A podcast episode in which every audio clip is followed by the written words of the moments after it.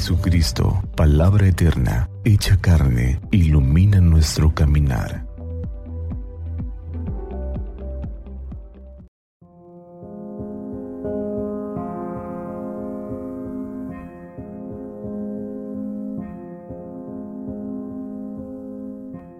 ...20 de agosto...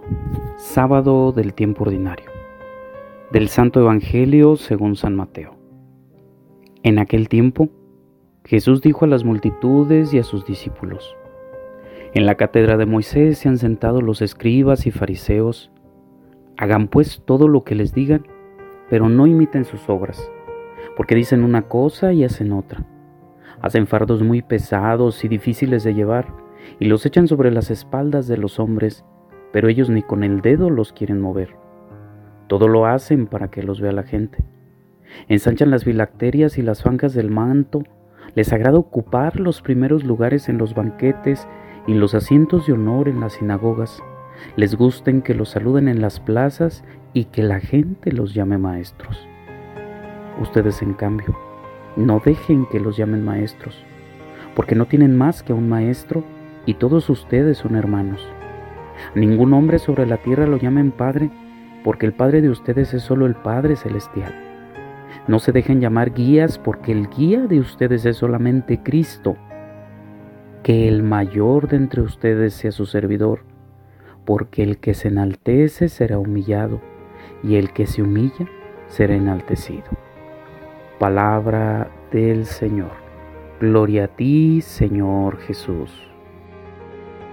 El Evangelio que hoy escuchamos de Mateo se encuentra casi al final cuando Jesús se acerca a Jerusalén.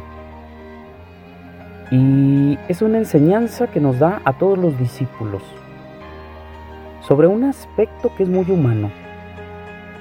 La ambición, el poder, el aparecer, la imagen, el quedar bien. Incluso hoy también se devela un poco las intenciones que se encuentran en el mundo interior de la persona. Escuchamos cómo el Señor habla de los escribas y fariseos, que dentro de su interior hay intenciones que no son tan rectas y que no son tan sanas. Intenciones que deben purificarse a la luz de la palabra que ellos mismos pronuncian. Ellos hablan muy bonito, pero muy poco testimonio dan. Les gusta siempre y en cada momento aparecer pero muy poco interiorizan, muy poco viven aquello que hablan. Hoy pues, con la gracia y la ayuda de Dios, dispongamos nuestra vida y nuestro corazón. Tengamos intenciones cada vez más rectas. En cada momento actuemos con rectitud en nuestro corazón y acerquémonos a la palabra del Señor. Cuidemos aquellas intenciones que en ocasiones están muy cerca de nuestro corazón y que nos hacen tener una vida de hipocresía y de dobleza. Hoy en este día, vivamos con sencillez el Evangelio y la palabra que el Señor nos invita.